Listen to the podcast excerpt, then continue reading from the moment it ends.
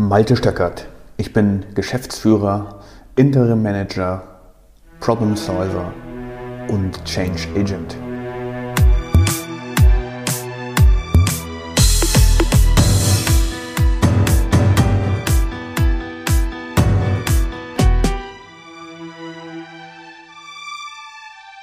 Die heutige Podcast-Episode heißt Erfolg ist, wenn man weniger macht.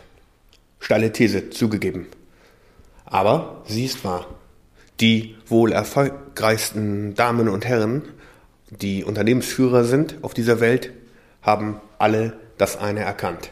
Sie müssen so viel wie möglich delegieren, sie müssen so viel wie möglich ihrer Aufgaben abgeben. Manchmal spricht man von sogenannten Fachkraftaufgaben. Gut, das gilt natürlich auch für kleinere Unternehmen und Selbstständige. Und da kommen dann häufig so Fragen auf wie, muss ich das jetzt schon wieder selber machen? Warum kommen diese Dinge immer auf meinen Schreibtisch? Warum kann das Team das nicht einfach mal ohne meine Hilfe klären? Und dann gibt es die Geschäftsführer von kleinen und mittelständischen Unternehmen, die wollen alles selber machen, weil sie Control Freaks sind. Alles soll über ihren Schreibtisch laufen, überall muss ihre Unterschrift drunter und alles muss kontrolliert werden. Das sind natürlich die weniger erfolgreicheren Unternehmer oder Geschäftsführer, weil sie sich den ganzen Tag mit allerlei Kleinkram beschäftigen müssen. Aber sie mögen es, gerne einfach beschäftigt zu sein. Und manchmal frage ich mich, ob sie aus diesem Hamsterrad überhaupt raus wollen. Ich habe den Eindruck, nein. Sonst würden sie anders vorgehen. dazu gibt es wahrscheinlich tausende von Managementbüchern. Und zum Thema Delegieren, zum Thema Kommunizieren, zum Thema Leadership und Führungskultur und so weiter und so fort. Trotzdem diese Literatur dort draußen ist und verfügbar in Englisch wie in Deutsch, und unsere amerikanischen Freunde haben da sicherlich immer einen kleinen Vorsprung vor uns hier in Deutschland, gibt es dennoch sehr, sehr viele kleine Unternehmen in Deutschland, die nicht richtig funktionieren. Kein Wunder, Deutschland ist das Land der Pleiten. 95 Prozent oder wahrscheinlich sogar noch mehr aller Unternehmen verschwinden spätestens nach fünf Jahren wieder vom Markt und liquidieren ihr Unternehmen oder schlimmer, sie müssen es liquidieren. Und einer der Gründe dafür liegt darin, dass manche Unternehmer schlicht und ergreifend nicht delegieren können, es nicht gelernt haben, ihr Team zu führen, nicht gelernt haben, dass es sinnvoll ist, für diesen einen speziellen Bereich zum Beispiel den ersten Mitarbeiter einzustellen oder für andere Bereiche dann eben folgende Mitarbeiter zu holen. Andere, die suchen konkret nach Hilfestellungen und lesen dann Bücher. Fein. Ist schon mal ein ganz guter Ansatz, aber bringt natürlich nichts. Das wirklich Wichtige ist die Umsetzung des Gelernten, des, die Umsetzung des Gelesenen. Davon kann ich ein Lied singen, denn ich habe auch schon wahrscheinlich an die 120 oder so Bücher in diese Richtung gelesen und ja, tolle Theorien. Manche splitten das Ganze auf nach Fachkraftaufgaben, nach Angestelltenaufgaben und nach Führungsaufgaben und nach Aufgaben für den Unternehmer. Und das klingt alles äh, theoretisch sehr gut, aber in der Praxis sieht es dann eben dann doch leider anders aus. Denn als Unternehmer von einem kleinen und mittelständischen Unternehmen kann ich davon ein Lied singen. Manche Sachen funktionieren auf Anhieb nicht. Und so haben wir uns hier auch jahrelang gequält. Nämlich in kleinen Zwists untereinander. Frust in, bei den Teammitgliedern und interne Twists darüber, wer der Liebling beim Chef ist oder auch denn ein enormer Frust beim Chef, weil, es, weil er sich zusätzlich nicht nur darum kümmern muss, dass alles über seinen Schreibtisch geht. Nein, jetzt gibt es ja auch Zwists untereinander und das führt dann letztlich dazu, dass der Chef noch mehr frustriert ist, weil er jetzt auch noch dafür zuständig ist, diese Streits zu schlichten. Manche Geschäftsführer, wie gesagt, wollen alles selber machen und alles kontrollieren. Und die guten Teammitglieder fühlen sich dadurch natürlich nicht wohler, denn sie fühlen sich wie auf einer zu kleinen Wiese eingesperrt und gefangen. Sie können ihr volles Potenzial niemals entfalten, weil sie den Eindruck haben, ständig gegängelt zu werden von der Kontrolle des Chefs. Die anderen Teammitglieder, die vielleicht nicht so gut sind, treffen keine eigenständigen Entscheidungen mehr, denn sie sagen, der Chef will ja sowieso alles selbst entscheiden. Eine hervorragende Ausrede, nicht mehr nachzudenken. Wollen das Geschäftsführer und Unternehmer wirklich von KMUs? Das bezweifle ich. Wobei die Symptome sehe ich dann doch immer wieder. Und die anderen Geschäftsführer, die jetzt also die Bücher gelesen haben und die sich darüber mehr und mehr klar werden, hm, eigentlich kann das ja so nicht weitergehen, versuchen es dann mit Delegation. Delegation, das große Wort im Management. Delegation von Aufgaben. Aber wie? Delegation ist natürlich auch nichts, was vom Himmel fällt und was man einfach so beigebracht bekommen kann, sondern man muss darüber nachdenken. Ist es besser, Micromanagement zu betreiben bei einigen Sachen und es wirklich zu kontrollieren, zum Beispiel vielleicht bei ausgehenden Rechnungen oder bei eingehenden Rechnungen, denn die sind ja nun mal extrem wichtig für den Geschäftsführer, der auch Unternehmer ist. Oder kann ich meine Mitarbeiter an, lange, an der langen Leine führen lassen und ganz wenig Kontrolle ausüben, Aufgaben delegieren. Aber wie kriege ich sie dann wieder? Wie kriege ich festgestellt, ob diese Aufgaben dann gelöst wurden oder nicht? Da komme ich ja schon wieder in so einen Kontrollmechanismus hinein. Und jetzt haben die Mitarbeiter das auch nicht so in der Zeit abgearbeitet und in der Qualität, wie ich mir das vorgestellt habe. Und dann fällt man wieder zurück. Dann mache ich es doch wieder gleich. Selbst. Eigenständig. Ich bin ja selbstständig und keiner spürt den Druck so stark wie ich, höre ich dann die Geschäftsführer und die Unternehmer sagen.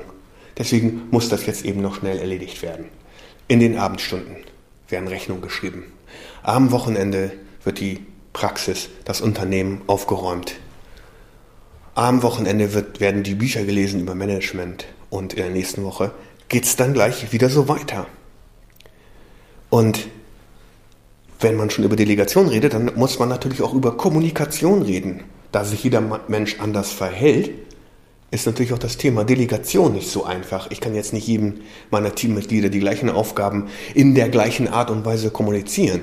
Der eine braucht ein bisschen mehr Erklärung, der andere möchte die Hintergründe verstehen, der dritte möchte ein klares Zeitfenster dafür bekommen, der vierte aber lieber nicht, der fünfte möchte selber selbst was erarbeiten und einen Vorschlag machen dürfen, weil er sich dann einfach besser fühlt in der persönlichen Entfaltung.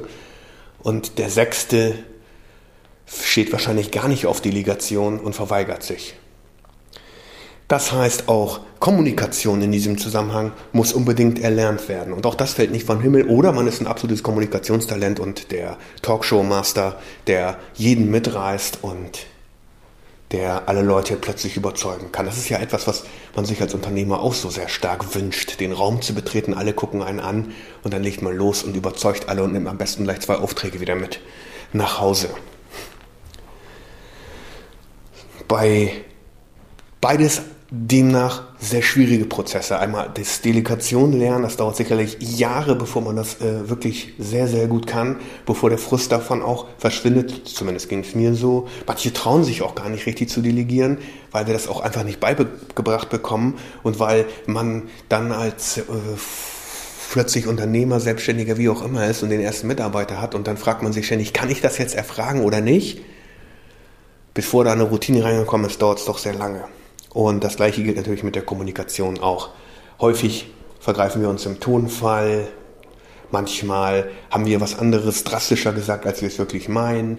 Der Empfänger, der kriegt ganz was ganz anderes rübergebracht, als wir es gemeint haben und so weiter und so weiter. Also beides schwierige Prozesse, die man lernen muss über Jahre. Und weil das so ist, haben wir uns überlegt, Wäre es nicht viel besser, sich einmal hinzusetzen, alle notwendigen Geschäftsprozesse einmal aufzulisten und dabei mit denen anzufangen, mit denen Geld verdient wird und dann einmal die Zuständigkeiten zu regeln. Pro Prozess oder pro Prozessschritt.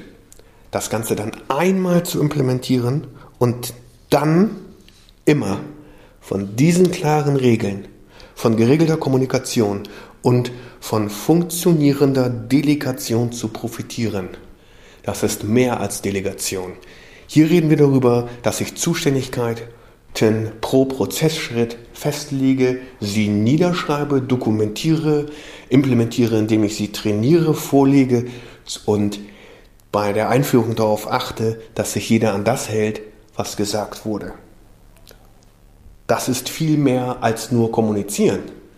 Und das ist auch eine Kommunikation, die merkwürdigerweise stumm stattfindet. Denn wenn wir diese Prozesse haben und festgelegt ist, wer für was zuständig ist, dann sind die natürlich auch abrufbar und jeder kann sich anschauen, ha, wer ist denn jetzt eigentlich der Prozesseigner zum Thema Klopapier bestellen? Oder wer ist der Eigner für das Thema Rechnungserstellung? Wer ist der Eigner für das Thema Nachverfolgung der ausstehenden Rechnung? Wer ist das, der Eigner für das Thema Rezepte schreiben, wer ist der Eigner für das Thema Einkaufen und so weiter und so fort. Das ist ja alles nachlesbar und bringt den enormen Vorteil, wenn ich jetzt jemand anderes einstelle, dann kann der sich gleich einlesen und versteht ganz genau, was seine Zuständigkeiten, Verantwortung und so weiter sind. Und man kann auch noch regeln, wie denn dann die Eskalationsstufen zu legen sind. Wann muss der Chef wirklich informiert werden? Soll das sein, wenn es um Rechnung von 5 bis 10 Cent, Entschuldigung, sagen wir 5 bis 10 Euro geht? Oder soll das dann sein, wenn der Chef festlegt, okay, alles, was wir einkaufen und 1000 mehr kostet als 1500 Euro, möchte ich gerne auf meinem Schreibtisch haben. Das andere macht einfach derjenige, der für den Einkauf zuständig ist. Oder Marketing. Oder Sales. Und so weiter und so fort. Wenn man also einmal diese Regeln aufgestellt hat in Form von Geschäftsprozessen, in Form von Zuständigkeiten pro Prozess und pro Schritt, dann kann man immer wieder davon profitieren. Und dann hat der Tag plötzlich mehr Stunden, so kommt es einem zumindest vor. Denn es läuft ja. Ich muss mich als Unternehmer oder Geschäftsführer nicht mehr einmischen, wenn das Thema, was sehr unangenehm ist, auf den Tisch kommt und jemand zum Beispiel den Kaffee ausgetrunken hat und wer ist jetzt dafür zuständig, dass der Kaffee wieder da ist und so weiter und so weiter. Wir bei Stingorg haben daher das Programm Trust the Process ins Leben gerufen und das ist ein Tool, damit mehr Geschäftsführer und Unternehmer ausgebildet werden können, die sich dann um die wirklich wichtigen Dinge kümmern können, nämlich um strategische Themen, um Themen der Kooperation. Wie kann ich mein Geschäftsfeld noch größer machen? Wie kann ich noch mehr Menschen mit meiner Dienstleistung oder meinem Produkt helfen? Das sind die wirklich wichtigen Themen, die ein Geschäftsführer, Unternehmer oder Unternehmer tun sollte. Aber nicht kontrollieren jeden Tag, dass alles läuft, denn das frustriert die Menschen. Dieses Tool, Trust the Process, ist so entwickelt, dass man es innerhalb von sechs bis zwölf Monaten implementieren kann und man, wie gesagt, immer wieder davon profitieren kann. Lieber Leser, äh, lieber Hörer, es ist deine Entscheidung.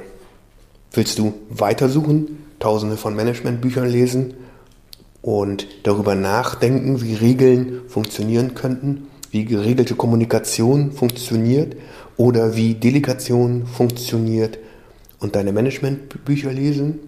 Willst du weiter suchen und es probieren und darüber frustriert sein, dass unklar ist, wer das Klopapier bestellt zum Beispiel?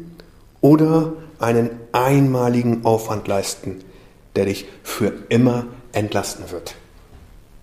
Klar, das ist deine Entscheidung.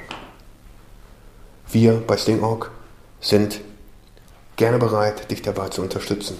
Wenn du mehr wissen willst, schau auf die Internetseite das-prozessteam.de. Dort findest du alle, alle weiteren Informationen und kannst auch gerne ein Gespräch mit mir vereinbaren. Vielen Dank fürs Zuhören. Auf Wiedersehen.